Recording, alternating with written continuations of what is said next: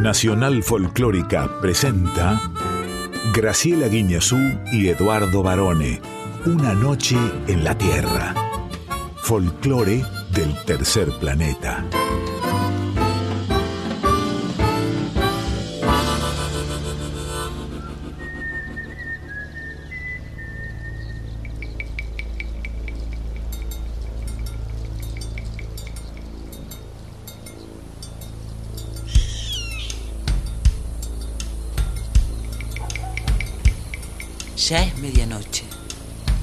Y el aire vibra con los sonidos de un planeta que respira música. Y así comienza nuestro viaje. Sol de los arenales. Regada en sangre de un bravo saihueque. Grito que está volviendo en su desbocado otro pehuenche. El cielo la honda noche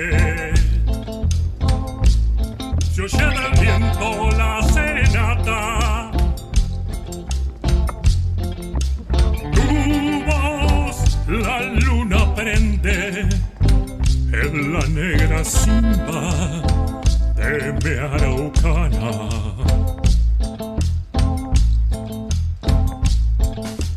Aguas que van, quieren volver. Aguas que van, quieren volver. Y arriba del campo prendido,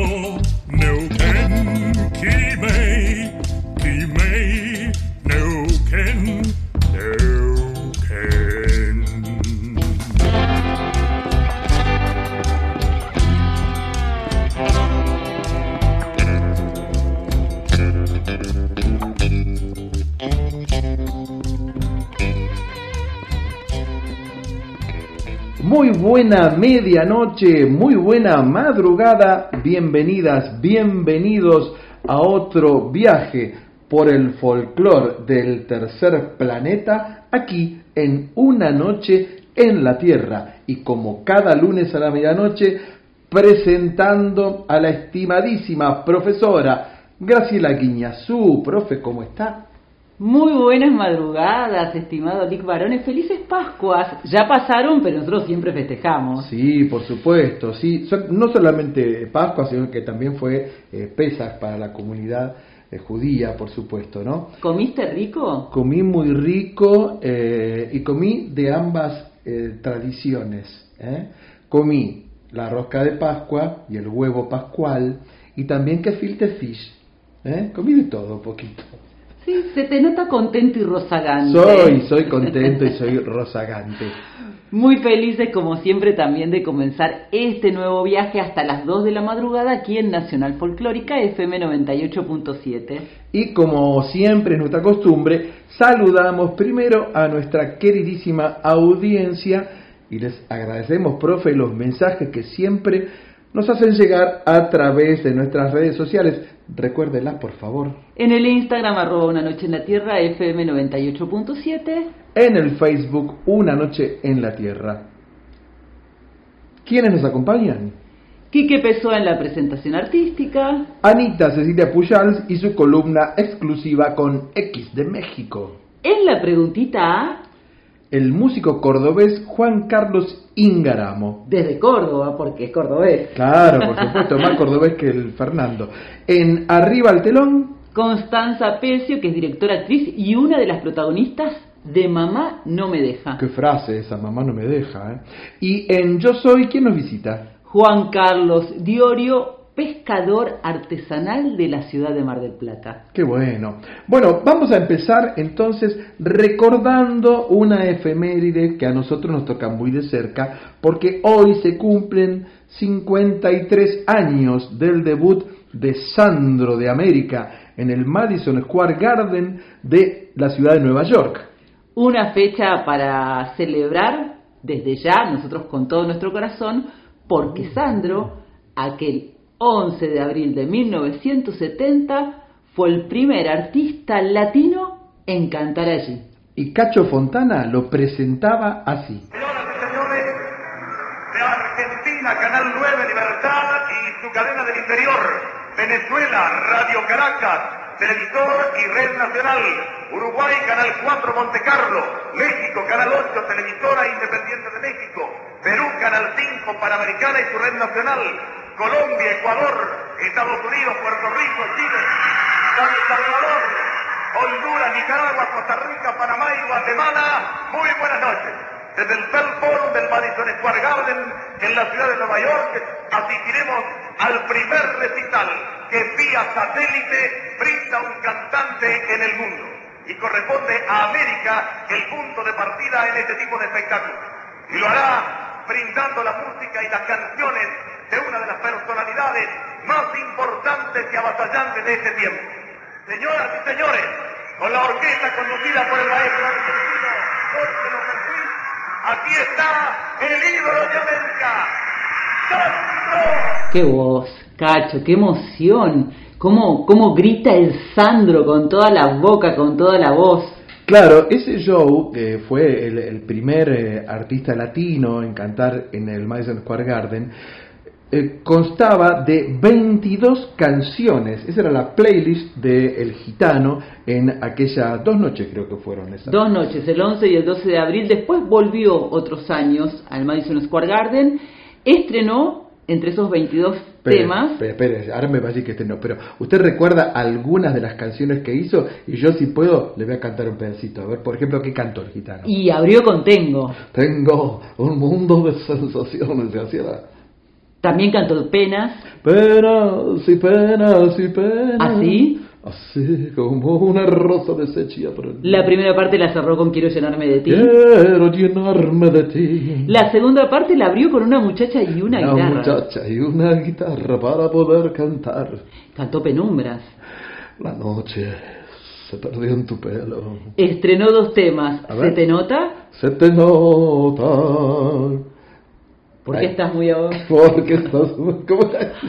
No, no la voy a cantar yo. Te Bueno. quiero tanto, amada mía, es la otra que estrenó. Amada mía, te quiero tanto que sin ti ya no podría. Y cerró con guitarras al viento. Suenen guitarras al viento, que quiero me aliento perder al bailar. Everybody. Así cantaba. 16 países de todo el continente tomaron la primera transmisión de un espectáculo musical en todo el mundo que se transmitió vía satélite y solamente en el Gran Buenos Aires la vieron un millón de 800 mil personas de los 250 millones de espectadores en todo el mundo. Yo quiero agregar un pequeño detallecito, y es que en aquella época, estamos hablando de 1970, ¿verdad? Sí. En aquella época, más que nunca, la televisión congregaba a las familias y a la sociedad, porque usted recuerde que un año antes había sido transmitido el alunizaje, ¿eh? los primeros hombres en la luna. A partir de ahí la televisión se convirtió en prácticamente un integrante más de la familia. Por eso yo aclaraba que fue el primer espectáculo transmitido vía satélite al mundo. Y vamos a contar algo que probablemente alguna vez hemos dicho. Pero a Sandro no solamente le gustaba el rock o la balada romántica. Por supuesto que no. Él era muy fanático del tango y, por supuesto, nuestro folclore. A tal punto que él fue muy amigo de Alberto Morán, de este famoso cantor de tango, y mucho más adelante, ya en su carrera, las postrimerías de su carrera, podríamos decir, se hizo muy amigo de Mercedes Sosa. Por eso vamos a compartir esta versión de Merceditas.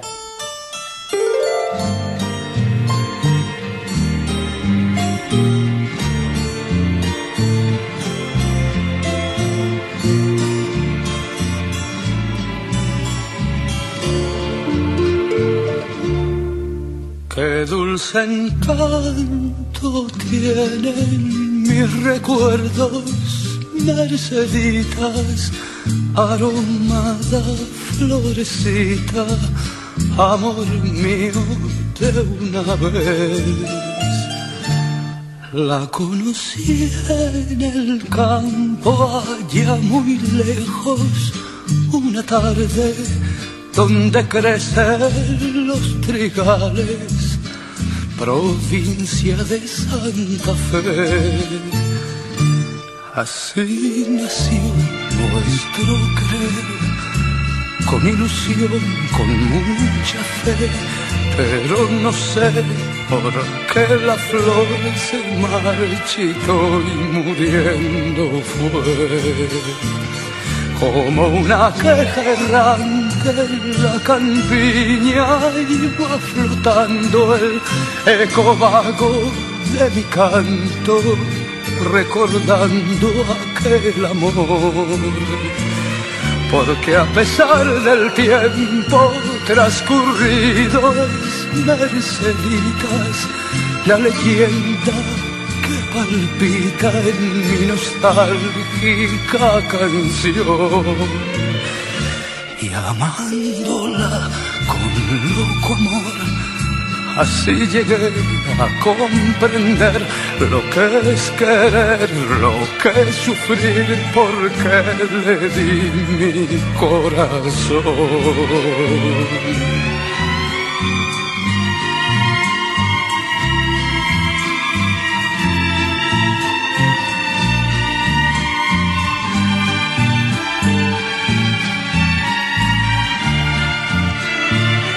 Porque a pesar del tiempo transcurrido es Merceditas la leyenda que palpita en mi nostálgica canción. Y amándola con loco amor Así llegué a comprender lo que es querer, lo que es sufrir, porque le di mi corazón y amándola con loco amor, así llegué a comprender lo que es querer, lo que es sufrir, porque le di mi corazón y amándola con loco amor, así llegué a comprender lo que es querer, lo que es sufrir. Qué linda es esta canción litoraleña que tiene un ritmo de chamamé y que fue grabada en su momento con muchísimo éxito por Ramón Sixto Ríos. Que fue el compositor además de Merceditas. Por supuesto. Sandro grabó esta hermosa canción en su disco, precisamente Sandro, de 1976. ¿Se acuerda la tapa cómo era del disco? Sí, una cara de Sandro. Una cara de Sandro, exactamente. y como la música y el folclore y todo nuestro cancionero popular hace sonreír al mundo varones, sí. empecemos nuestro viaje. Y vamos a comenzar nada menos que por un país que a la mayoría de los argentinos nos cae bárbaro, porque son, además de nuestros hermanos, son nuestros queridos vecinos. Vamos a empezar por el Uruguay.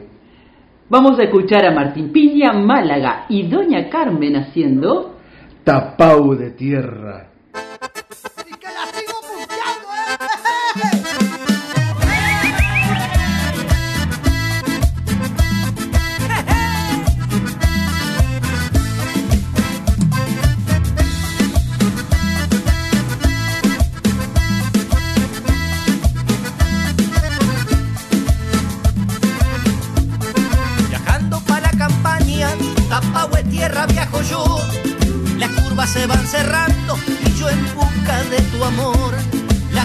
Se van cerrando y yo en busca de tu amor. Un beso me está esperando, unos labios frenesí.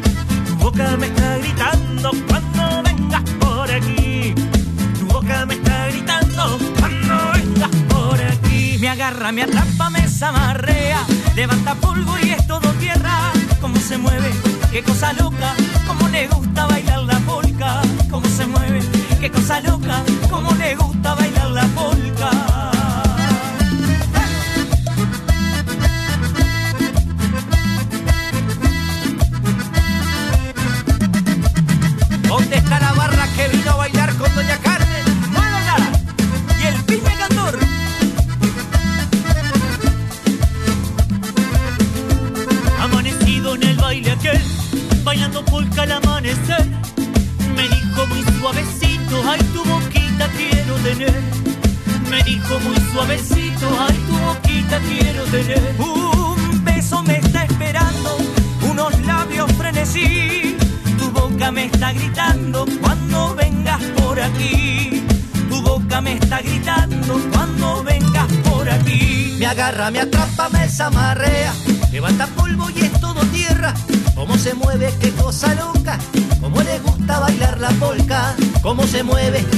Qué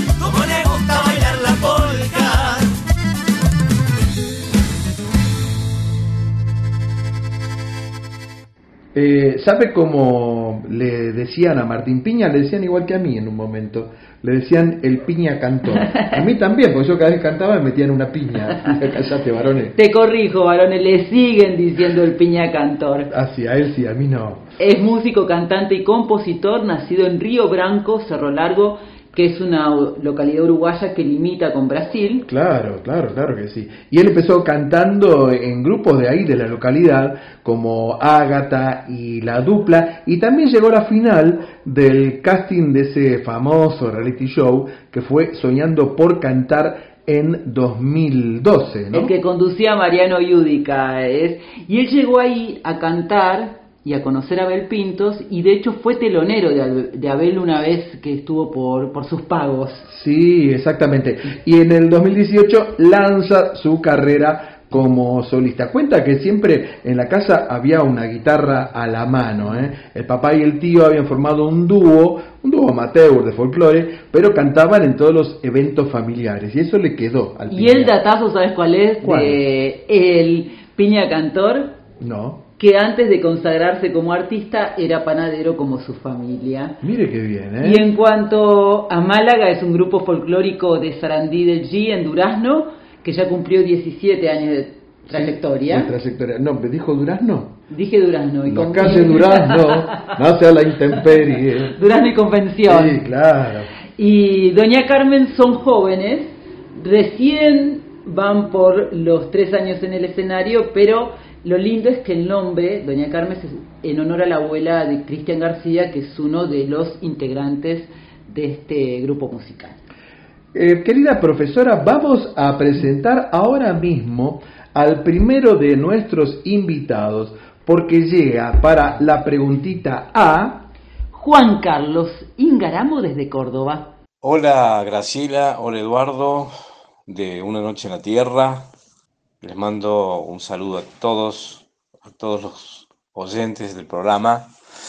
Soy Juan Carlos Ingaramo, eh, músico cordobés, pero bueno, que estoy eh, y he estado siempre recorriendo muchos lugares eh, con la música. Gracias a la música. Les comento que que por estos días o estos meses eh, estoy formando parte nuevamente de un grupo muy querido por todos los que lo integramos, que son los músicos del centro.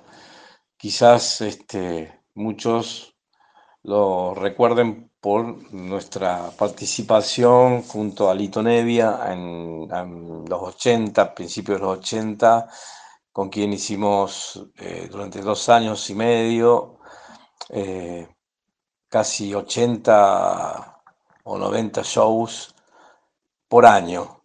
Y grabamos varios discos, entre ellos Llegamos de los Barcos y uno en vivo en obras. Con esta banda después grabamos como prácticamente, si mal no recuerdo, ocho, ocho discos, algunos de los cuales este año que pasó, el 2022, se editaron en un sello inglés y en otro en España, en, en el formato que se editan ahora muchos discos, en vinilo, en compilados, en distintos compilados. y bueno, muy contento por eso. No por ese motivo es que decidimos reunirnos, sino por una cuestión de afectos que siempre hubo, más allá de que cada uno hacía su, su camino musicalmente hablando. Em, y estamos grabando un disco nuevo, un disco ahora para este 2023. eh, muy contentos todos, por supuesto. Algunos estamos acá en Argentina, otros eh, viviendo fuera del país, pero lo mismo es posible hacerlo. Bueno, y ya empezamos. De hecho que, estamos eh, en, la etapa de, de terminar lo que es la grabación con invitados como, como no podía ser de otra forma, Lito Nevia, eh, Lito Vitale, eh, J. Morelli, Francisco, una, una, DJ Barbarelle, que es eh, una, gran, una gran profesional también, entre otros que van a estar. Así que bueno, eso es lo, lo que estoy haciendo junto a, a mis amigos de la banda que originales, ¿no? O sea, con los músicos que siempre estuvieron. Quería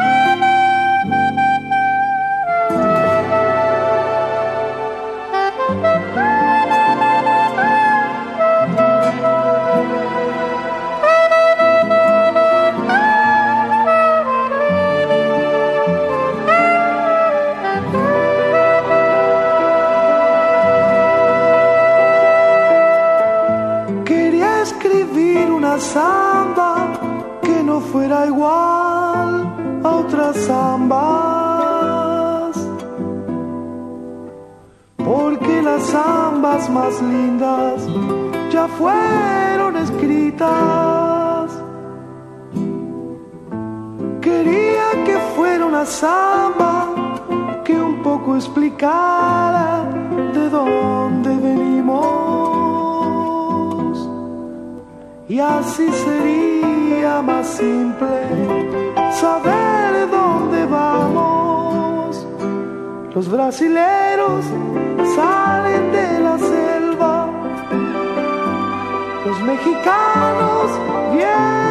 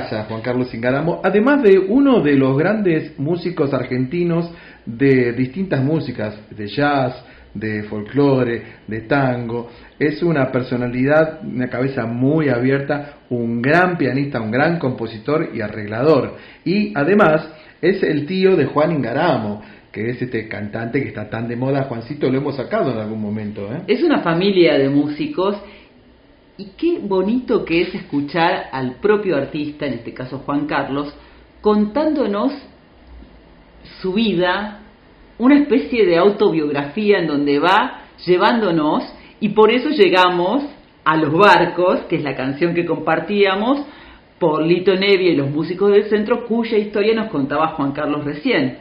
Sí, eh, llegamos de Los Barcos, es una de, de las grandes composiciones de Lito Nevia, junto a los músicos del centro, donde por supuesto Ingaramo era un poco como eh, la cabeza de esta, de esta agrupación de músicos cordobeses. Muy con su hermano Mingi. Con Mingi Ingaramo, por supuesto, con Oscar Feldman en saxo, eh, Horacito Ruiz eh, Guiñazú en batería y nada menos que César Franov en el bajo. Y esta canción que escuchamos pertenece al disco del mismo nombre de 1982, que es una canción que Lito Nevia escribió cuando volvió a la Argentina tras su exilio en México. Y ya desde la portada de la tapa, que se las recomendamos, podés ver lo que quería contar él con este disco. Exactamente, que muchos argentinos bajamos de los barcos, ¿no? Me suena la frase. Eh, vamos, si le parece, ahora a escuchar un poco más de lo que tiene para contarnos Juan Carlos Ingaramo. Yo comencé como muchos eh, músicos, eh, en este caso a mis 16 años, eh, con mis grupos de, barrio, amigos del, del barrio, y después, bueno, me, nos cruzamos en la vida con Lito, con Nevia, y somos amigos desde el año 71 hasta, bueno, hasta hoy, y así seguirá. Eh, y bueno, tengo más o menos eh, como sesionista, como solista, autor, etcétera, etcétera, alrededor de 80 discos editados, aquí en- y en otros lugares, en- fuera del país. Con Lito, como les dije anteriormente, grabé con los músicos del centro. Bueno, con los músicos del centro también grabamos. Eh, en nuestros discos participan Fito Páez, eh, el mismo Nevia, Pedro Aznar, eh, bueno, mucha gente, mucha gente amiga. Después, este, como productor, tuve el honor de producir discos desde bandas de rock hasta un disco de tango del maestro Osvaldo Piro, pasando por música pop, en fin, eso, eso es una, tarea que me, encantó y me encanta hacerla. Y después, eh, a partir del año mm, 2011, 12, empecé a editar discos como solista, unos siete van. En el primero están también eh, muchos invitados amigos, vuelvo a decirlo, Fito Páez, em, Daniel Homer, Guillermo Badalá, Claudio Cardone, Uy, Osvaldo Fatoruso, nada más ni nada menos, que a quienes admiré toda mi vida y admiro.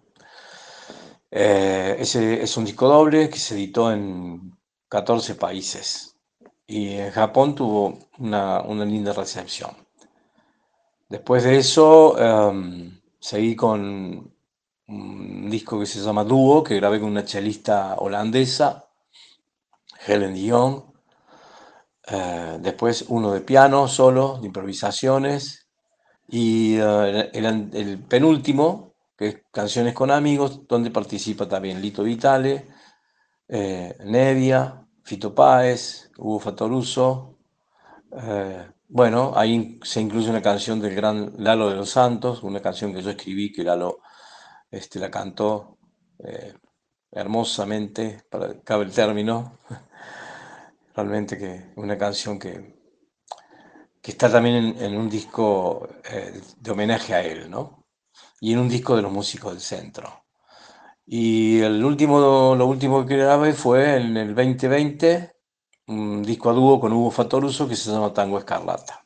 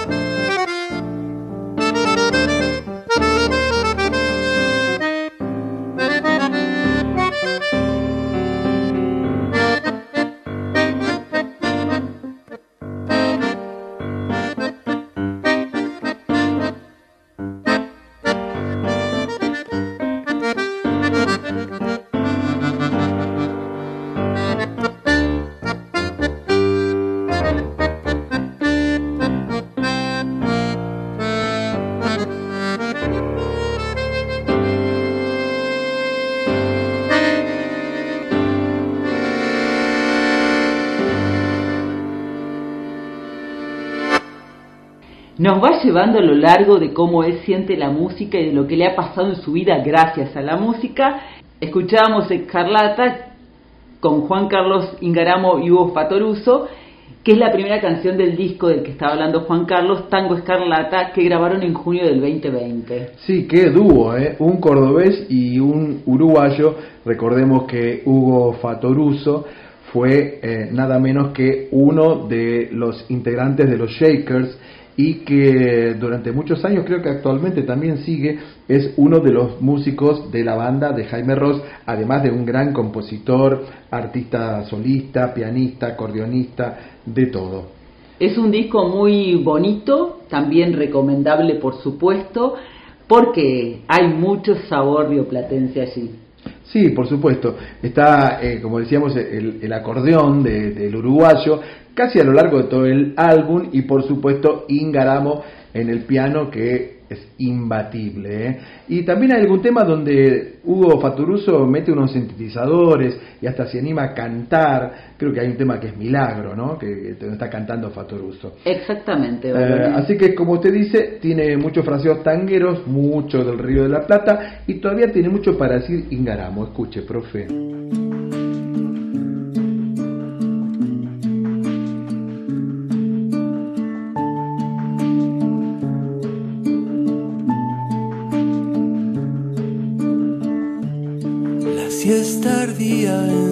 En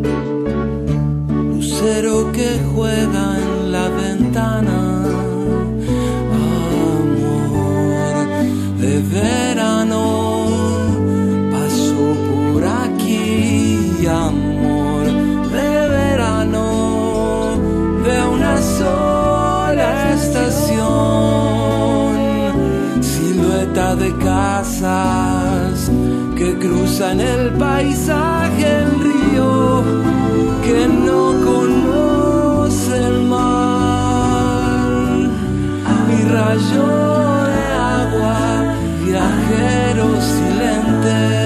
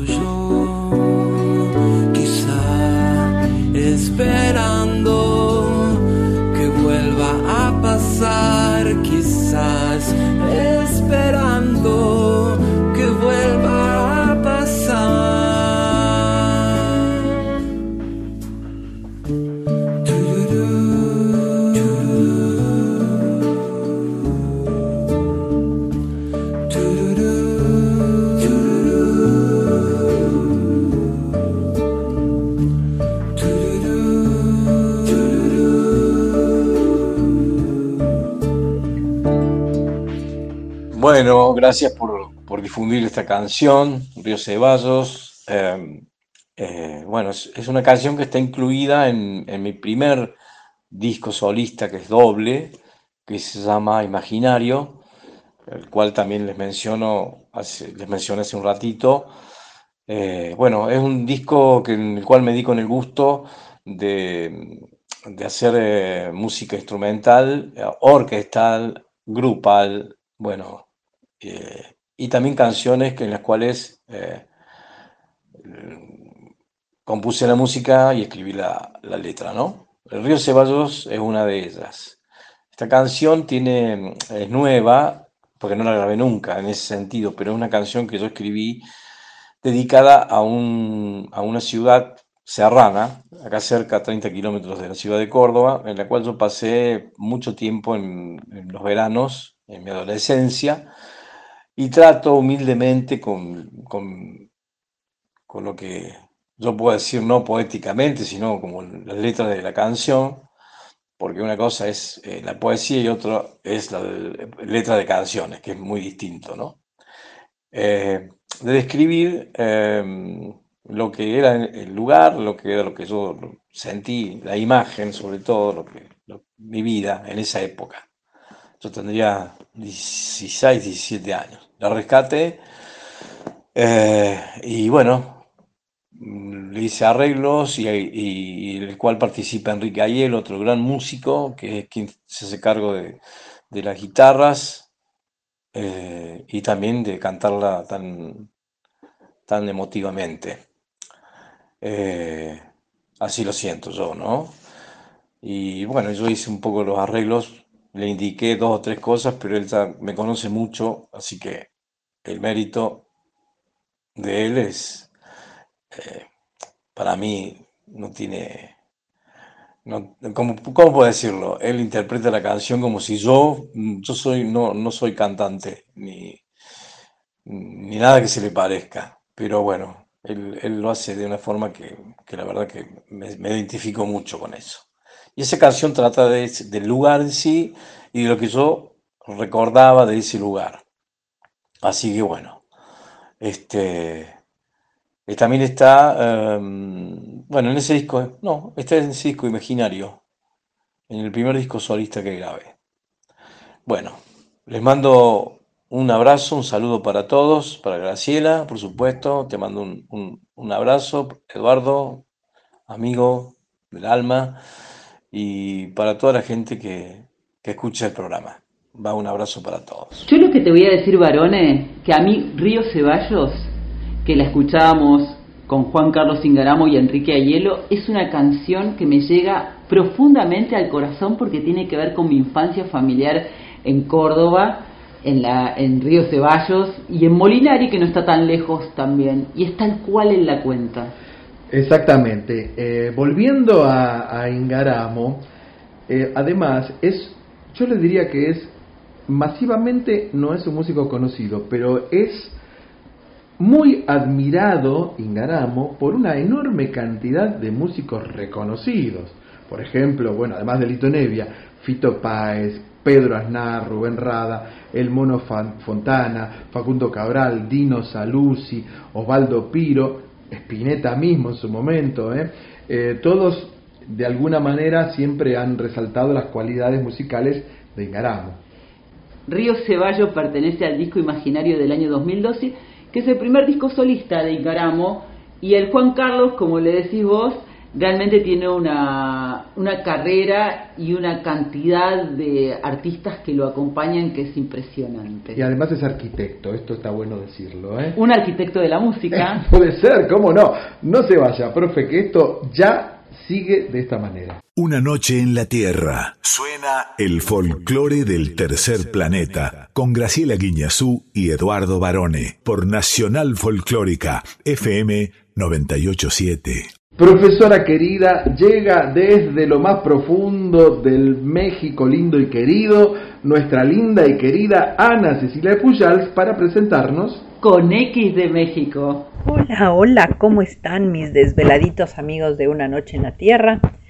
Pues yo muy contenta porque esta semana, el miércoles a las 4 de la tarde, hora de Buenos Aires, 1 de la tarde, hora de México, arranca con X de México en su temporada, calculamos la número 15 porque hemos dado tantas vueltas que eso más o menos le calculamos. Esto va a ser por una radio que se llama radioinclusiva.com.ar y si no después van a poder descargarlo si quieren desde la misma página y bueno, si nos siguen en nuestras redes con X de México, Instagram y Facebook, bueno, pues lo van a lo van a poder, van a poder tener al día lo que vamos haciendo, pero mientras tanto seguimos acá con esta columna maravillosa de la cual tenemos oportunidad de, participar en este magnífico programa.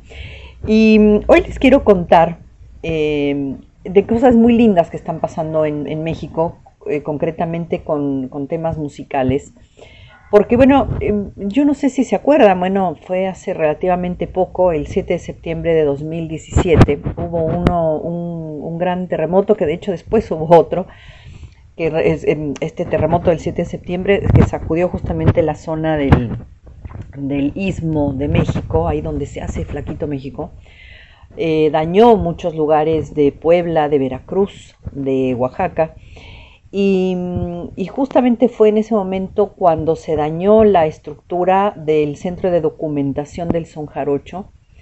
Eh, esto fue en Jaltipan, Veracruz, un pequeño pueblito donde la gente, el pueblo entero y la región entera vive, suda, transpira, come son jarocho. Este ritmo que llegó a las costas de Veracruz y, que conjuga muchos de los ritmos, eh, a ver, entre africanos, españoles, mestizos, Eh, es, un, es un ritmo que tiene muchos orígenes y a la vez me parece que es de los que tiene más riqueza musical en México. Esa es un poco la importancia del son jarocho, por eso eh, se armó este centro de documentación. Eh, todo lo que es este centro se educa, digamos, culturalmente a, niños, a jóvenes y adultos en el son jarocho y además resulta resultaba ser como un acervo importante. Se dañó la estructura y em, eh, Natalia Lafourcade, esta artista maravillosa, eh, que además es, eh, ella es, no es veracruzana formalmente o digamos, mm, a ver, seriamente, sino que ella es una adoptada veracruzana, se dio la tarea de decir yo los puedo ayudar o yo los quiero ayudar. Eh, así empezó a, parte de sus recitales, empezó a designar fondos de esos recitales justamente para, hacer una reconstrucción de este centro de documentación. Y de hecho, dos de los discos que grabó que acaban de ganar un Grammy, eh, Un Canto por México tiene dos volúmenes, uno y dos. Cuando salía de gira a presentarlos, esos fondos de esos recitales iban a dar a este centro de documentación. Ha sido como un gran esfuerzo porque además eh, los, grupos de son jarocho, sobre todo los más importantes, los que tienen una proyección internacional como Mono Blanco, como los Cojolites, entre otros, también salieron a acompañar toda esta propuesta, toda vez que es, que es eh, una, eh, un, género que es muy, pero muy importante para tantos mexicanos. Así que, que bueno, pues se dieron a la, a la tarea de regenerar este lugar, eh, acá también se albergan documentos, discos, partituras, material audiovisual. De hecho, se dan clases, se dan talleres. Y, se le considera como el centro del son jarocho a pesar de que esté en un lugar muy chiquitito. Bueno, este lugar acaba de ser reinaugurado el 31 de marzo eh, con la presencia justamente de, Natalia Lafourcade y de varias de las agrupaciones más importantes. Sobre todo mm, hay que decir mm, que, son los Cojolites, esta agrupación maravillosa para mí, junto con Mono Blanco, son para mí los, así, los patriarcas del son jarocho actualmente. Y, mm, y, realmente ha tenido una acogida muy, pero muy interesante. Eh, y sobre todo que muchos otros artistas se han sumado a, a, esta, a esta empresa, iba decir emprendimiento, pero no es una empresa. Café Tacuba, Carlos Rivera, Mon Lafer, Panteón Rococó, incluso Jorge Drexler, eh, en fin, y, cantantes de otros géneros como Ida Cuevas, como Pepe Aguilar. Así que es una felicidad porque, porque esto hace que el son jarocho perviva, tenga una continuidad.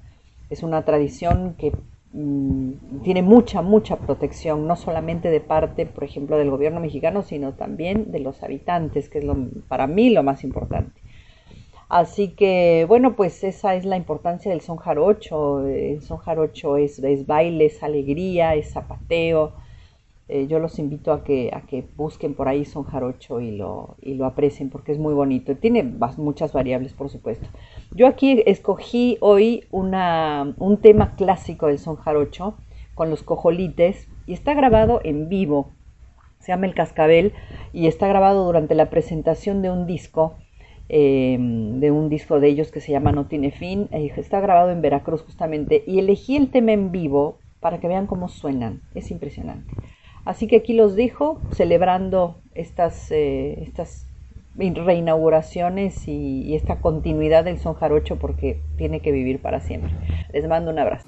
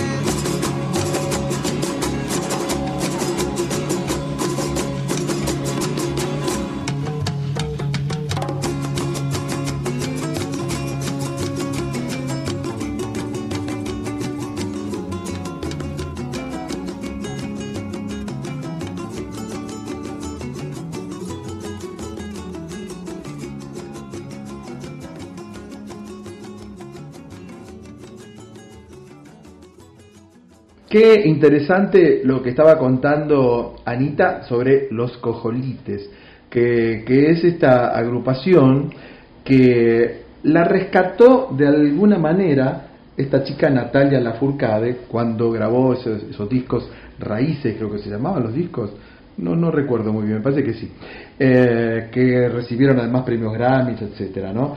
Fue Natalia como a buscar lo que necesitaba, que era para tocar esta música necesitas gente de aquella época. Además los unió, como contaba Ana, el Centro de Documentación del Son Jarocho, porque todos en algún momento se congregaron ahí y a partir del terremoto del 2017 lo que sucedió es que había una causa en común que era la reconstrucción de ese lugar. Así es, eh, yo quisiera, y sé que usted también, profesora, felicitar a nuestra querida Anita porque regresa con X de México como programa eh, que va a estar todos los miércoles a las 4 de la tarde en Radio Inclusiva. 4 de la tarde, hora argentina. Hora Argentina, acompañada, como siempre, por Silvia Ibarra, que es esta gran cocinera Muy argentina, rico, cocina, claro, que cocina eh, puntualmente comida de distintas regiones de México y Nachito Legarreta. Ellos, este trío, cumplen ya 15 años haciendo este hermoso programa. La niña bonita están festejando. Exactamente, así que bueno, Anita, mucha, mucha merde para mañana, ¿no, profe? O como se dice acá, pugliese, pugliese, pugliese. Un programa bien padre. Y ahora hablando de bien padre, nos vamos a ir a una versión bien, bien, bien padre, varones, que es un estreno además, Una perlita, le diría yo. una también. gran perlita. Cuando llegue el alba en ritmo de blues, ¿puede ser? Sí, claro. Llega entonces Juan Agustín Pérez Albert. Escuchen esto.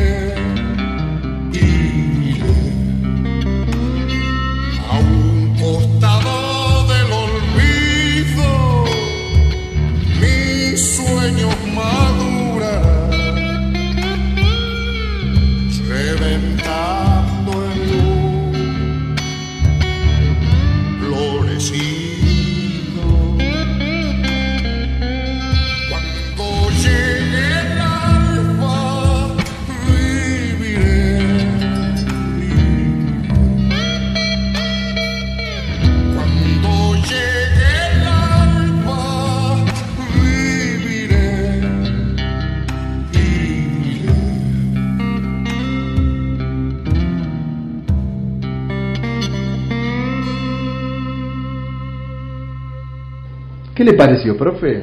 Y gracias a la inteligencia artificial se puede hacer todo porque está ahí la voz de Jorge Cafrune. Así es. Eh, pero con un ritmo que, por supuesto, es un ritmo, como usted bien dijo, de blues, con esa guitarra eléctrica. Por supuesto que Cafrune jamás imaginó que esta canción, que era como uno de los caballitos de batalla de su repertorio, iba a tener esta versión eh, con un ritmo tan tan original, ¿no? Una cruza, un, un famoso crossover. Ay, cómo te gusta esa palabra. Me encanta esa palabra. Es un blues eh, que no llega a ser una samba en este caso, pero Jorge Cafrune le pone la voz de la samba, eh, llegada de Tucumán y un poco de Córdoba también, porque Juan Agustín Pérez Albert es tucumano, pero vive hace muchos años en Carlos Paz. De hecho, el video lo grabó ahí. Sí, y es muy interesante lo que cuenta, porque esto lo dijo en un reportaje eh, Juan Agustín Pérez Albert, que es quien toca la guitarra eléctrica, por supuesto, cuando decía que esta es una forma también de abrir una especie de debate sobre qué es el folclore. Vos sabés que Pérez Albert, además de ser guitarrista, virtuoso como hemos escuchado y que le gusta el blues, aunque también le gusta mucho el folclore, es compositor, arreglador, profesor de música y humorista. Y como humorista integra el dúo QB4, con B corta, con el también cu- tucumano Daniel Saldaño. Son muy conocidos sobre todo en, en Córdoba porque se presentan, viven los dos allí y se presentan todas las temporadas teatrales. Vio entonces, profesora, que uno puede tener una profesión, por ejemplo, músico y ser humorista, o conductor de un programa en la folclórica y ser humorista como quien le habla. Claro, todavía no has contado ninguno de tus... No, no, no. Te estás lo- conteniendo. me lo.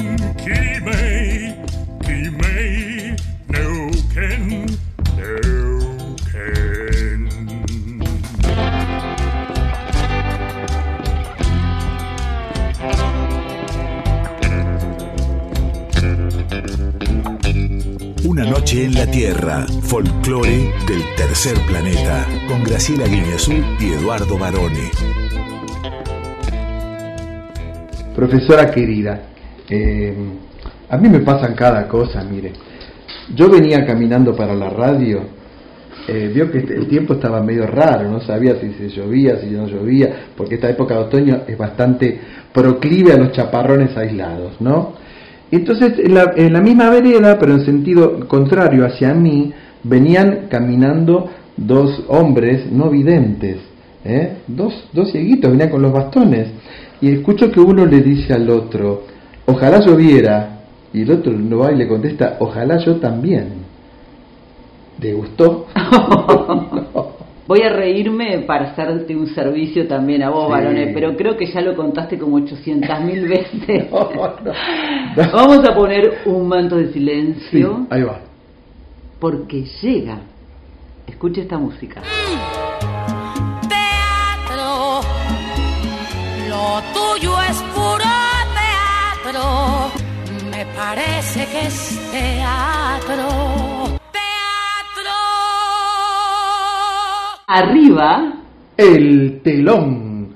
Hoy nos visita Constanza Pecio, directora, actriz y una de las protagonistas de Mamá no me deja. Hola Graciela, hola Eduardo, hola a toda la gente de Una Noche en la Tierra.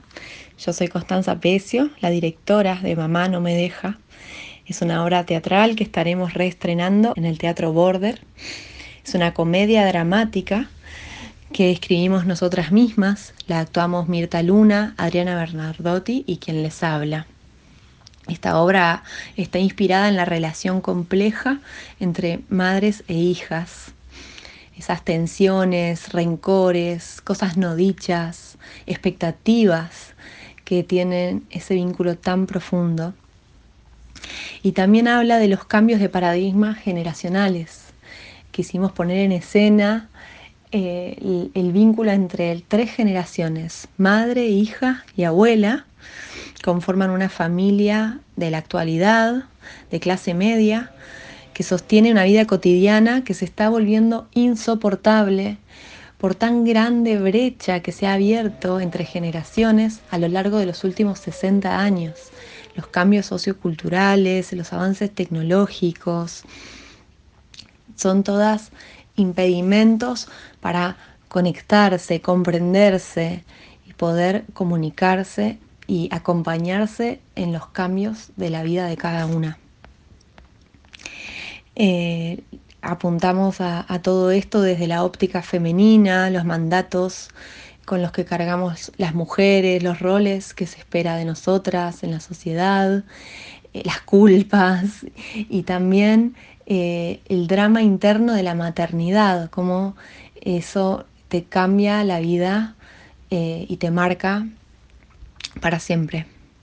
En esta obra nos planteamos la dificultad para crecer, para soltar a los hijos, para salir al mundo, para envejecer.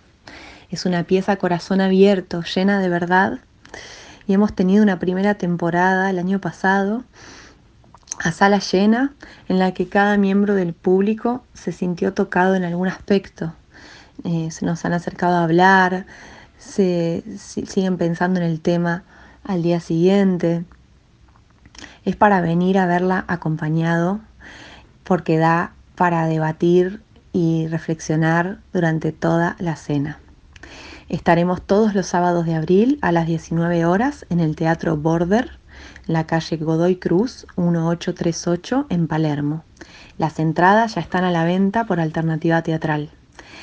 Y para contarles un poco más acerca de, de qué va esta obra, les proponemos la canción Insoportable de Aterciopelados, que en sus letras habla acerca de, este extremo al que puede llegar el vínculo entre padres e hijos, así lo vemos nosotras, eh, en convivencia eh, y, cómo puede ser una relación de tanto amor, puede llegar a ser también de odio y de no te soporto más. Pero siempre prima el amor y las ganas de mejorar el vínculo y de encontrarnos, de conectarnos. Gracias, los esperamos.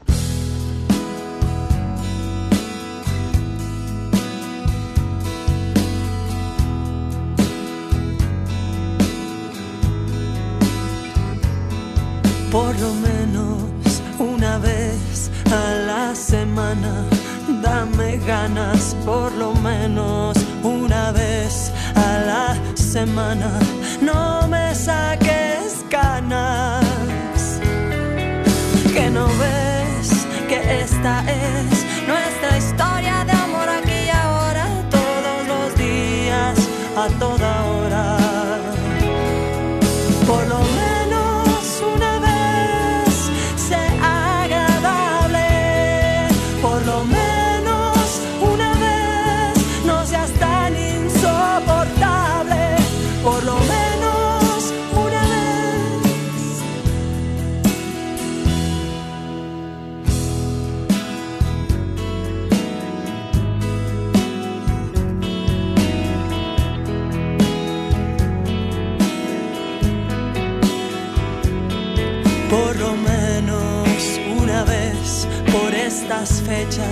no me tires flechas. Por lo menos una vez por estas fechas angostemos esta brecha. Que no ves que esta es nuestra historia de amor aquí y ahora, todos los días, a toda hora.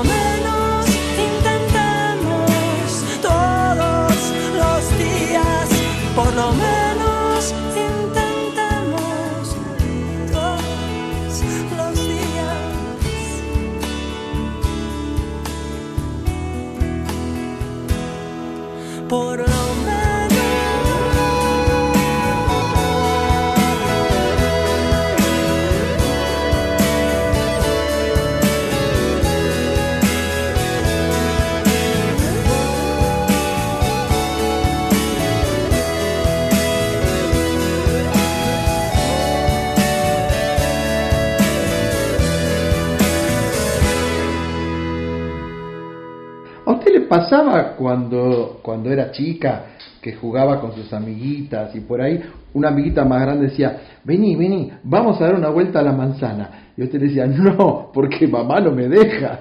No. Siempre, varones. Igual como contaba Constanza, no va por ahí la obra, lo, va por el vínculo profundo, en, en realidad de tres generaciones, Ajá.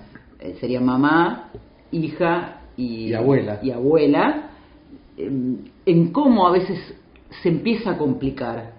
Y desde esas complicaciones, en realidad, surgen preguntas que nos hacemos todos de por qué los vínculos a veces son tan complicados o tan difíciles y va al hueso, a la profundidad total. Sí, y además Constanza Pecio, que para mí se pronunciaría Pescio, ¿eh? si vamos a la raíz, hablando de raíz de, de lo italiano, ella es una verdadera todoterreno, porque mire, se capacitó en, por supuesto, todo lo que tiene que ver con el teatro y la producción teatral, pero además es actriz, es directora, es caracterizadora teatral, o sea, sabe hacer maquillaje, realiza pelucas y postizos. Le voy a pedir una para mí.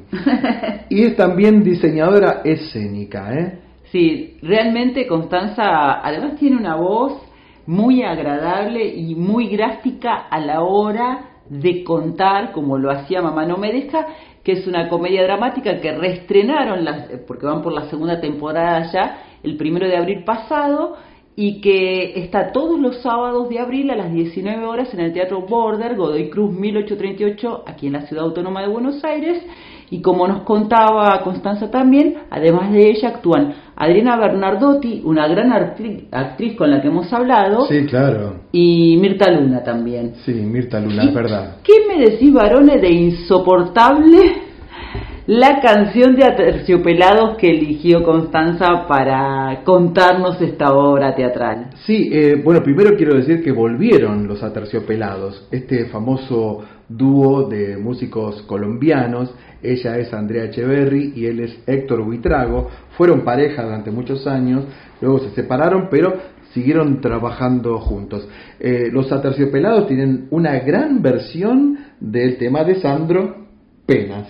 Sí, bueno, y ahora tenemos la versión de varones, pero justamente, por lo menos en mi radar, entran a partir de ese disco que era un tributo a Sandro, al Sandro rockero, Claro. y ahí fue que los escuché por primera vez, me gustaron muchísimo, tienen un gran vínculo los aterciopelados con la Argentina, y, e Insoportable corresponde al disco Oye, que es el sexto álbum de estudio de ellos. Oye, claro. Oye, sí, oye. totalmente. Escucha, oye, varones, Dígame. nos vamos a ir para Venezuela. Qué lindo. Eh, yo estuve en Venezuela hace ya varios años, le diría por el 95, por el 96, un país hermoso. Y estuve en el Caribe venezolano. Y estuve nadando con delfines en el Caribe venezolano. ¿Y conociste al guerrero del folclore? No, pero lo voy a conocer ahora gracias a Una Noche en la Tierra. Aguacero del recuerdo. Jorge Guerrero.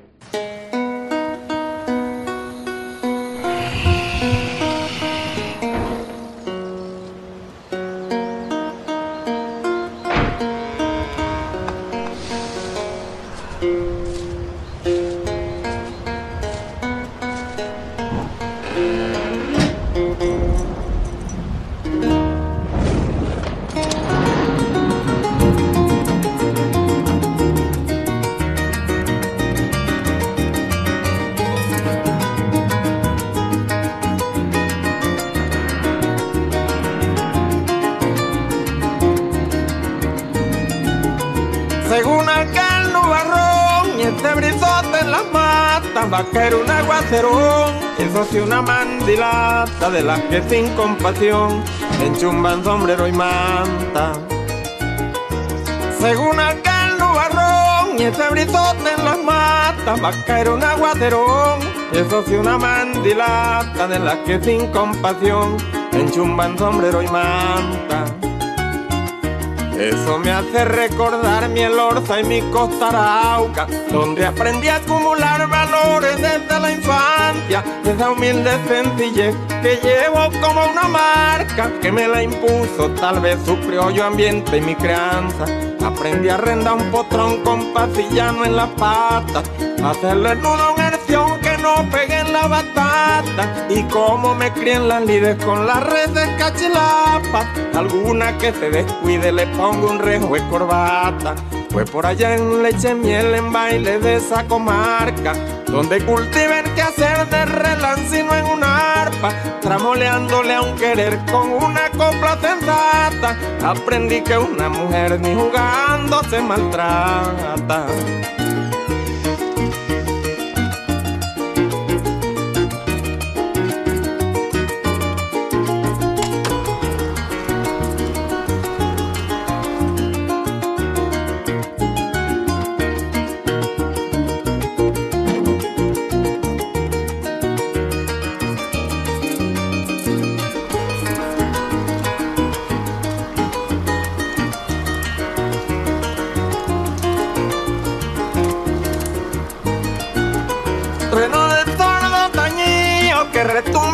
Distancia. Contigo me voy tendido a los sitios de la casa. Allá está el ombligo mío, enterrado bajo unas guapas.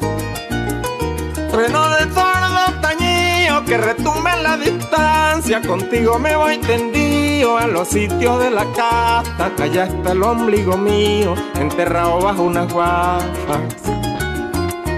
Allá me formé versado en la pesca y en la caza. Anzuelia un bagre rayado a ver la picura y la apa.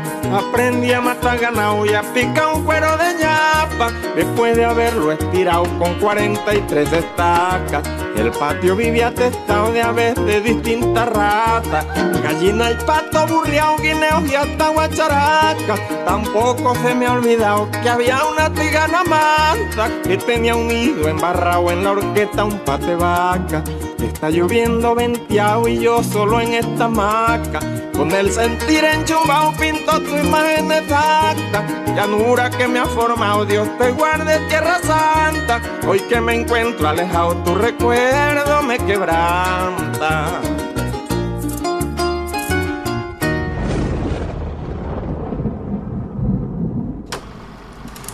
Esta es la música llanera venezolana que a vos te encanta, varones. Sí, bueno, el, el himno de este tipo de música es alma llanera, ¿no? Yo he nacido en la ribera del Arauco, Villaflor, ¿se acuerda de esto? Soy hermano de las flores, ¿se acuerda de eso? Sí. Estoy muy cantor. Eso te iba a decir, varones, Sí, ¿qué pasó? sí, sí. Te, despertaste con un pajarito en la garganta. Sí, sí, sí, porque la gente a veces no cree que, que uno puede hacer varias cosas y todas hacerlas mal, por supuesto. Ah, ¿no? iba a decir todas hacerlas bien. No. Jorge Guerrero, que se hace llamar el guerrero del folclore, es una mm, de las voces más representativas en este momento de la música popular venezolana. Y en... ¿Sabe dónde nació? ¿Dónde nació? Mire qué lindo barrio. Se llama Lechemiel, un vecindario en el Orza, el municipio de Rómulo Gallegos, y ahí comenzó su vida artística desde chiquito, ¿eh? como todo buen llanero, iniciado en cantar en el corral de ganado, eh, cuando hacían las faenas, ¿no? Con los becerros y después como también como como peón y él se inspiraba en las voces de los grandes cantantes que sonaban en la radio. Eso es hermoso, ese dato me encanta porque la radio influenció y lo sigue haciendo en muchísima gente que quizás es una única conexión más allá de la conectividad actual eh, con lo que sucede en otras partes de, de tu lugar en el mundo, en este Así caso es. en el medio del, del campo, y de hecho eh, Guerrero se solía vestir con ropas autóctonas. Nos vamos al sur de Brasil, donde están los gaullos, ¿eh? para escuchar a André Teixeira y Cuarteto haciendo Aporreado.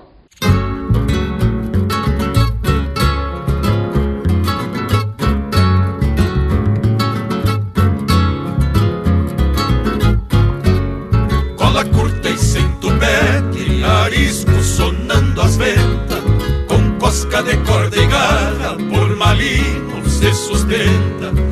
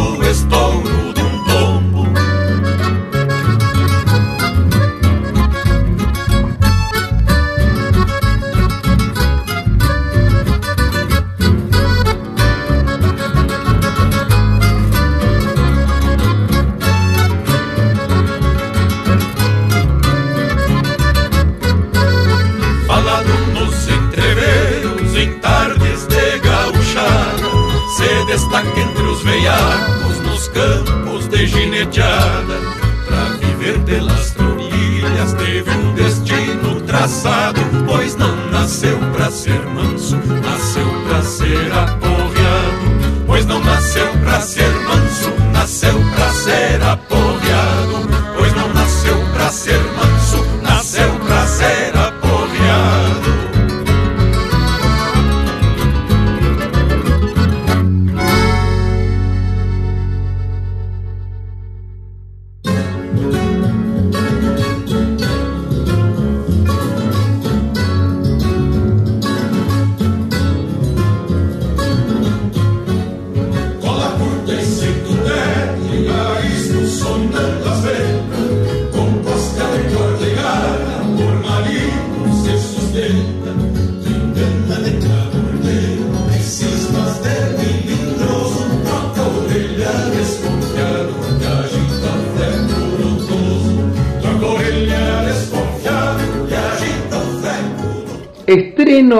Estreno, este es un estreno, ¿eh? Estábamos escuchando André Terceiro y Cuarteto.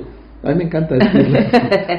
es una milonga aporreada de su autoría que compuso junto a Rogerio Villagrán y tiene como figura emblemática la cultura, digamos, la cultura rural, lo que Sí. estábamos comentando recién, Claro que sí. y el caballo que no se doma, que tiene aporreo. Aporreo. Porque en la letra el caballo ensillado eh, se presenta como uno de los elementos más importantes de las fiestas de caballos en toda esa zona de Brasil. ¿eh?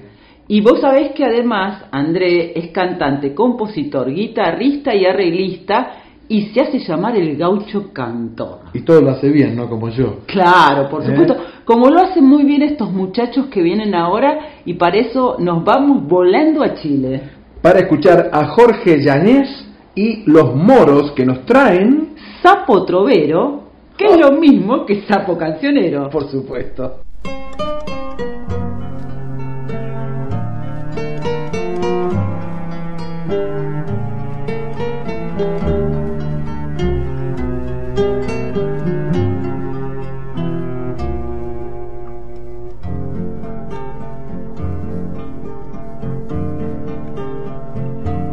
Sapo de la noche, sapo cancionero que vive soñando junto a tu laguna, tenor de los charcos, grotesco tropero que estás embrujado. De amor por la luna.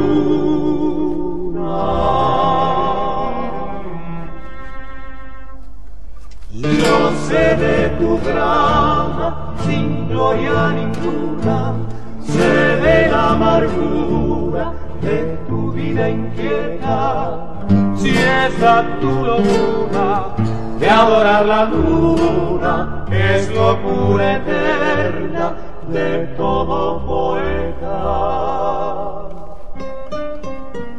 Tú te sabes feo como Quasimodo, feo y contrahecho. Por eso en el día tu tragedia ocultas debajo del lodo y en la noche cantas tu melancolía.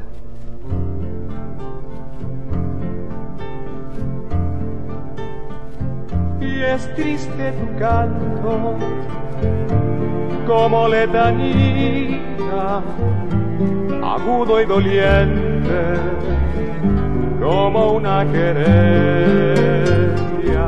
¿No sabes acaso que la luna es fría porque dio su sangre para las pero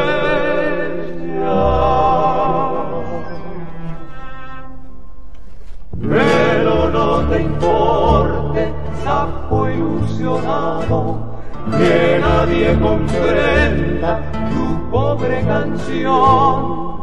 Si la luna hermosa y el cielo estrellado, y el hombre y el sapo, todo es ilusión.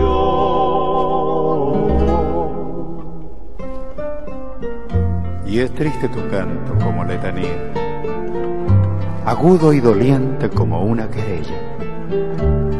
¿No sabes acaso que la luna es fría porque dio su sangre para las estrellas? Pero no te importe, sapo ilusionado, que nadie comprenda tu pobre canción. Si la luna hermosa y el cielo estrellado y el hombre y el sapo, todo es ilusión.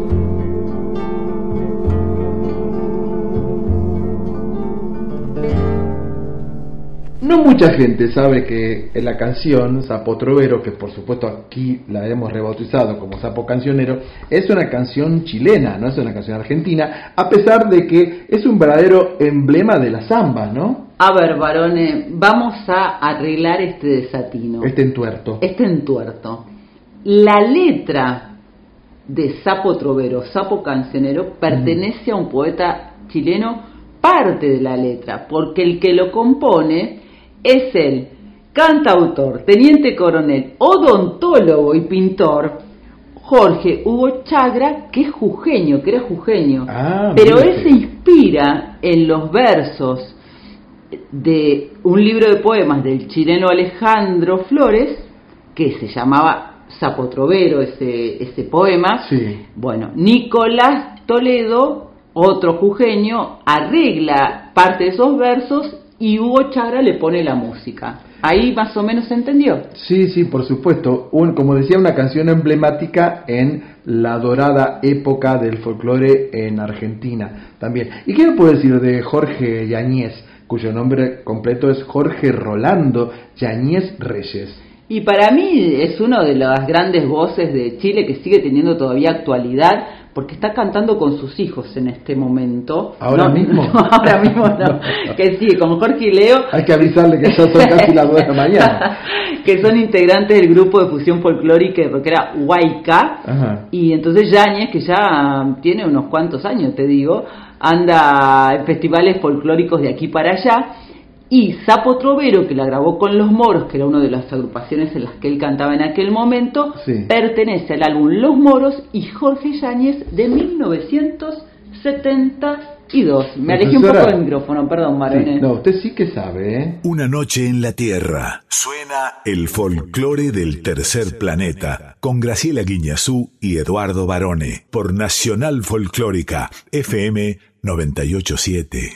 Bueno, le voy a proponer ahora ir a otra de las columnas exclusivas de Una Noche en la Tierra, porque aquí llega Yo Soy, para presentar a un personaje muy particular.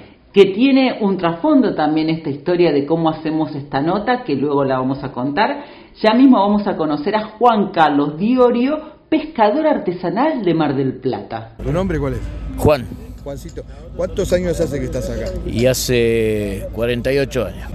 Si vos no fueras pescador, hoy, después de todo lo que viviste, ¿serías pescador? Lo que te da el pescador es la alegría de ver salir el sol, ver la gaviota, la naturaleza. Pero si es por, por monetariamente, dejó de ser rentable. Venimos porque venimos a pescar por allá porque tenemos una edad que, que no podríamos conseguir ningún otro trabajo. Pero esta es nuestra vida, ya eh, arrancamos de chiquitos, 14 años, a venir a pescar acá y ahora este, no podemos hacer otra cosa que ya cuando nos llegue el retiro. ¿Familia de pescadores? Familia eh, tercera generación, cuarta generación. O sea que te tocó por herencia, Sí. no hubo elección. No hubo elección. En ese momento se ganaba muy bien y todos vinimos a pescar. Todos los, los este, herencias sí, vinimos a pescar. Pero si ahora tenés que elegir, cualquier trabajo gana más que el pescador. Estamos muchos meses sin ganar nada. Y el pescado a nosotros no nos hacen llegar los barcos grandes. Ganamos muy poca plata. Dos meses, tres meses al año ganamos plata y después, como se llama, tenemos que andar guardando el dinero para, suponer, ahora vamos a pescar, no vendemos nada. Vamos, congelamos todo el pescado. Y, y a futuro si se vende. ¿Y esto es culpa de las grandes empresas? ¿De qué? No, esto es que nos han dejado con po- poca, poca, poco recurso y, y hay pocas empresas, fueron quedando cada vez menos y, y nosotros nos fuimos muriendo, así como se fueron muriendo las empresas, nos fuimos muriendo nosotros también. ¿Vos notás que el mar, en cuanto a pesca, está más diezmado? ¿Hay menos pesca que antes? Sí, muchísimo menos. 40 años. No arrima el pescado a la costa como arrimaba antes. No arrima. Antes venía cerquita el pescado. Ahora hay cada vez que ir más lejos, más lejos, más lejos. Y, y llega fuera de nuestro alcance y no podemos ir. A nosotros nos avisan que en Miramar hay pescado. No podemos ir a Miramar. No, no, no, no nos dejan prefectura ni nada. Por la seguridad y todo. Pero. Y nos tenemos que quedar acá. Y si no viene nada acá, nos morimos de hambre. ¿Y qué pensás de la posibilidad de, de extracción de petróleo, que hubo protestas y parece que eso sigue su curso? La verdad que no sé si nos va a afectar a nosotros, pero capaz que en un momento si se derrama y puede ser que o hacen explosiones bajo el, el- el- el suelo, viste, de- del marítimo, por ahí sí que nos puede traer consecuencias. Pero bueno, ya no vi- ya quedamos 12, éramos 250 embarcaciones acá, estas lanchitas. ¿Hasta cuándo fue eso? Es cuando en el año 74, 78, así, éramos 250 embarcaciones y quedamos 12. Se fueron, eh, la gente se fue haciendo grande y vendiendo las lanchas. Vendiendo, vendiendo, vendiendo porque no, no, no, no, no, no es rentable. Claro. Y ahora quedamos los últimos mohicanos. O sea, y que tenés que trabajar más horas. M- Muchas más ganar horas. menos, ganar ganar menos. Cada, cada año ganamos menos. Nosotros cada año ganamos menos. Eh, no sé cómo la gente, la gente joven viene a tomar experiencia acá y después se va en un barco. Claro. Porque acá no, nosotros pudimos hacer nuestra casita, pero eran otros tiempos, se traía mucha cantidad de pescado. Ahora no, traemos 40, 50, muchos días de, de pesca vacío, sin nada. Eso te lleva a mucha amargura. Por eso, si hubiera, volverían a ser, este, no sería pescador, porque eso te trae mucha amargura. No traer nada, días y días y días. ¿Y qué haces? ¿Completás con otros laburos, algunas changas? Sí, pero no, no, no. vos viste que no hace nada, no alcanza, no alcanza, no haces nada. ¿Cuál fue tu peor momento en el mar que vos recordás? Y nosotros hemos agarrado grandes temporales. En el año 90, cuando se fue- hundió la amapola del Angelito, nosotros estábamos afuera. Sopló fácil, fácil, 150 kilómetros de viento. Ola de 7, 8 metros. Nos salvamos de milagro. De milagro. Eran olas de 10 metros, subíamos arriba la ola y bajábamos como la tormenta perfecta, como la película. Sí, sí, sí, sí. Y bueno, después agarramos una tormenta muy grande en la bahía San Borombón, con el barco lleno, la lancha llena de pescado. Ahí eh, eh, fue brava también, muchos se tiraron al abandono, pero con un amigo ahí, meta a sacar agua, agua, agua y pudimos llegar. ¿Cuánto tiempo lleva saber pescar, ser un buen pescador de mar? ¿Cuánto tiempo lleva? Es que si vos venís de abajo, yo tenía 7, 8 años y estaba al lado de mi abuelo y él me enseñaba. ¿Cómo se llamaba? Vicente Buoso. Me enseñaba a, a llen- primero a llenar la aguja, después a cortar, después a coser. Y bueno, y después me llevó a pescar. Ya iba practicando, un día sí, iba me era chiquito, me, me mareaba, pero después volvía, me volvía a llevar otro día. Y a los 14 años mi tío me llevaron, ya con mi abuelo. O sea que toda la vida para llegar, nunca se termina de aprender, digamos. No, no porque... ¿Te sigue sorprendiendo el mar? Sí, sí, seguro. Porque vos un día hay pescado, vas al otro día al mismo lugar y no hay nada. Y decís, ¿pero dónde se fue? Y bueno, eh, hay gente que tiene experiencia, sabe ubicarse en el lugar de donde puede llegar a estar el pescado, pero no todos. Claro. Es mucho, ahora hay- tenés que tener mucho factor suerte también.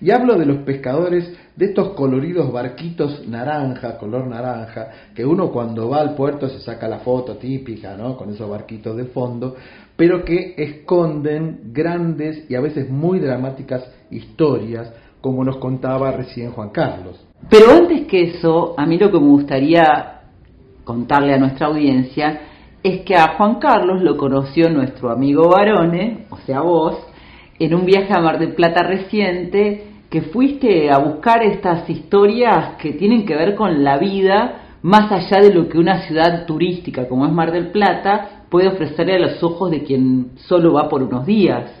Lo que sucedió fue que yo fui al puerto de Mar del Plata en plan turístico, digo, a ver cómo está el puerto, me saco una fotito, me como unas rabas con limón, que son tan ricas. Primero me como las rabas y por ahí me saco una fotito. Haz fama y échate a dormir.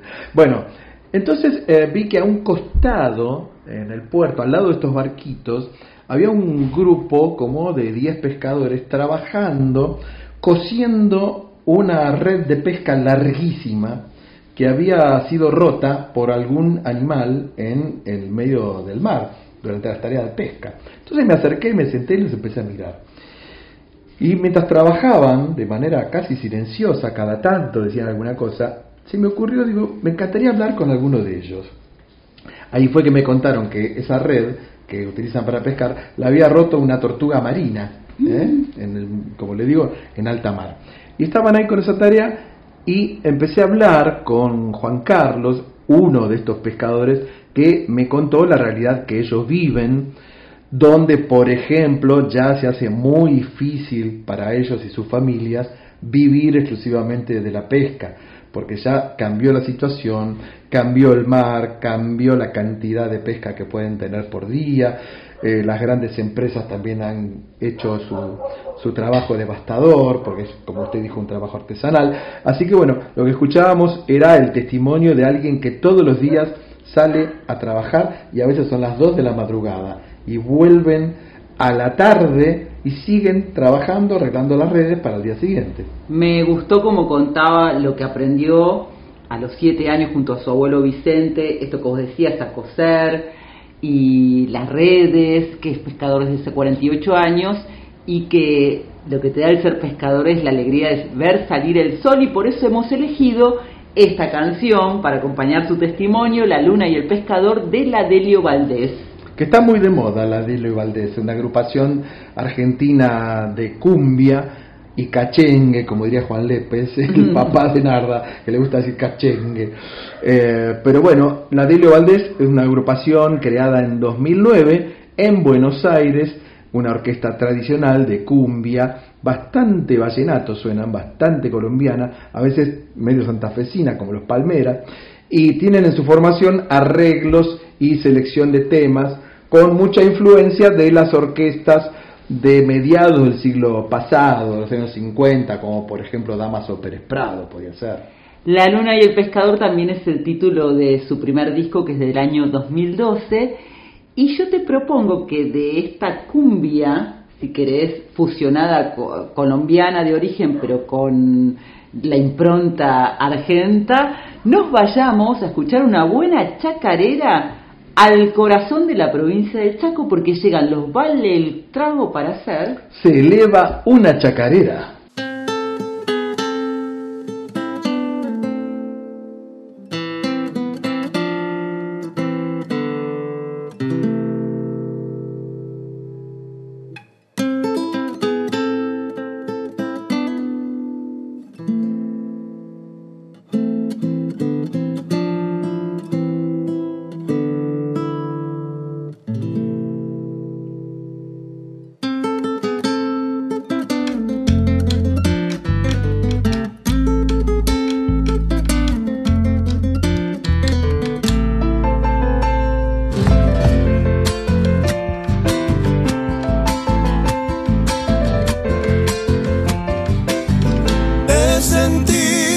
Pecho la rebelión de una copla, temblando en mi cuerpo tibio, se echó a cantar en mi boca.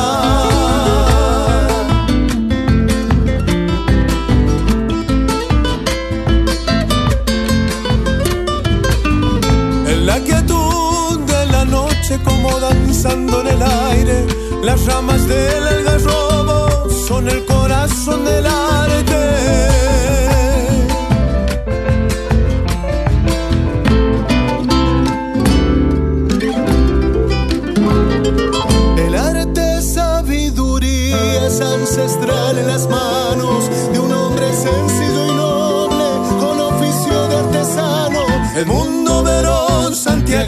Monte quemado en el alma, se eleva una chacarera abrazando mi guitarra.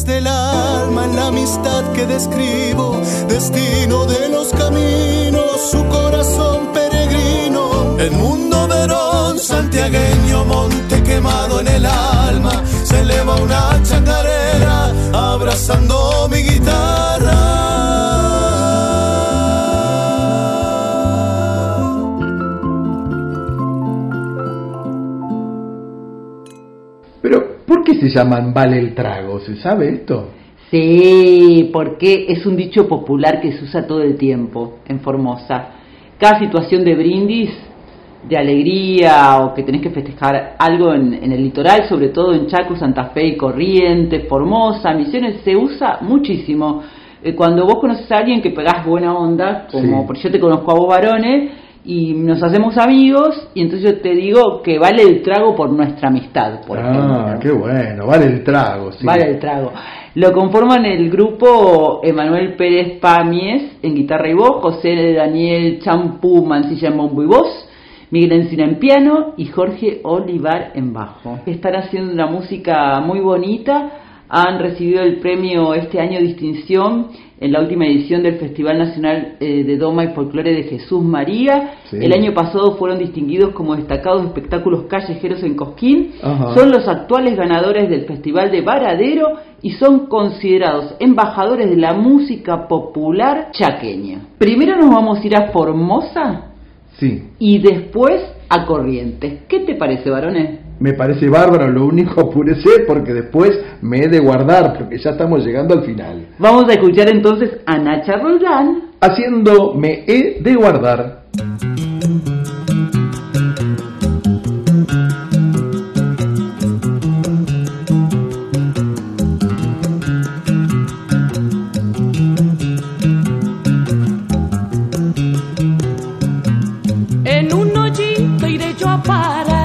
Solititita me iré guardar. Dentro la tierra, al pie de un rosal, bajo un almendro te iré esperar. Los ojos se me secaron, y es que no puedo llorar y se secaron. El pecho se me ha dormido, y es que yo no puedo amar y se ha dormido y en un iré yo a parar solititita me iré guardar dentro la tierra al pie de un rosal bajo un almendro te iré esperar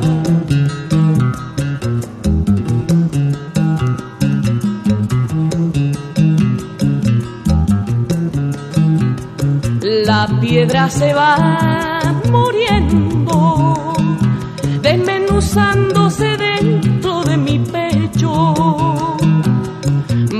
llegándome a los ojos, va cubriéndome hasta el último helecho, y en un hoyito iré yo a parar, solititita me iré guardar, dentro la tierra al pie de un rosal, bajo un almendro te iré esperar, la la la la la la la la la la la la la la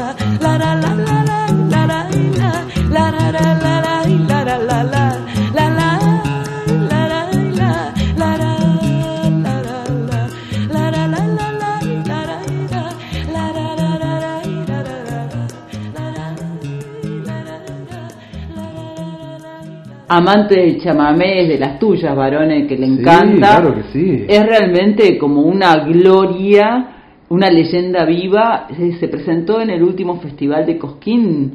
Ella está con 75 años recién cumplidos, con muchas ganas y energía de seguir cantando. Lo que no le gusta es grabar por grabar, por eso ha grabado solamente cinco, Cinco discos. discos, claro, es muy raro. Como que pone toda la carne al asador. Me gustó mucho escucharla.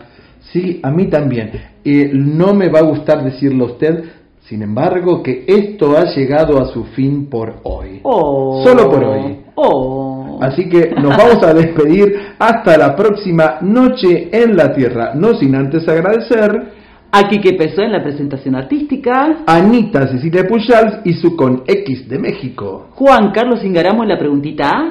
Constanza Pecio en Arriba el Telón. Y Juan Carlos Diorio en Yo Soy.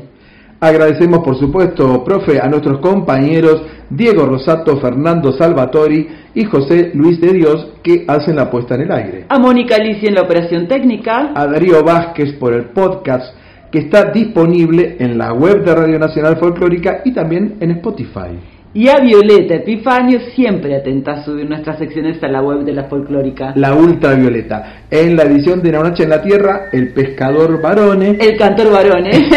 y el humorista. Muchas gracias por acompañarnos. Seguimos toda la semana en nuestras redes sociales. En Instagram, arroba Una Noche en la Tierra, FM 98.7. Y en el Facebook, Una Noche en la Tierra. nos vamos cantando Kimei Neuquén. Sí, por Tijuana no responde con la voz de Flavio Casanova, que está disponible, por supuesto, en Spotify. Que tengan una linda semana. El cielo la honda noche Se oye del viento la serenata Tu voz la luna prende En la negra simba de mi araucana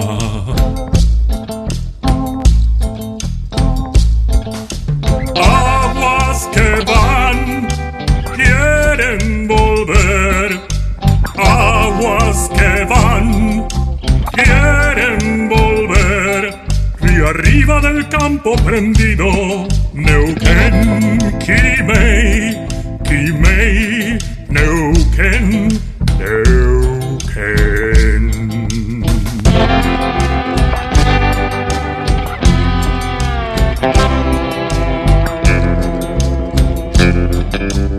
Sol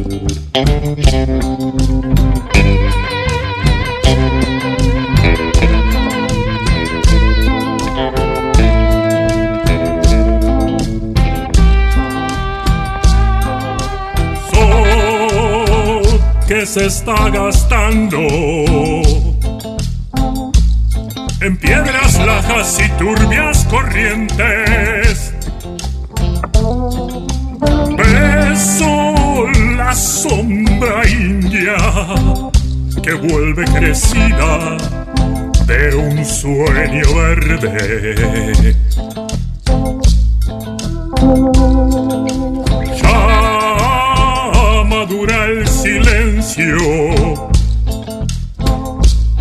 Por el agreste vientre de tus bardas. Quieren rayen dormirse, tiemblan sus entrañas enamorada.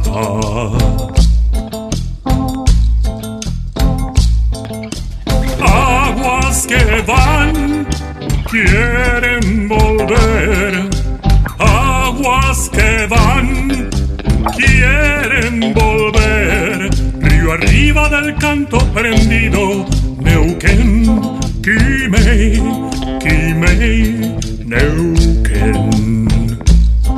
Neuquén, Quimei, Quimei, Neuquén. Arenales, gol de los arenales, sol de los arenales, sol de los arenales.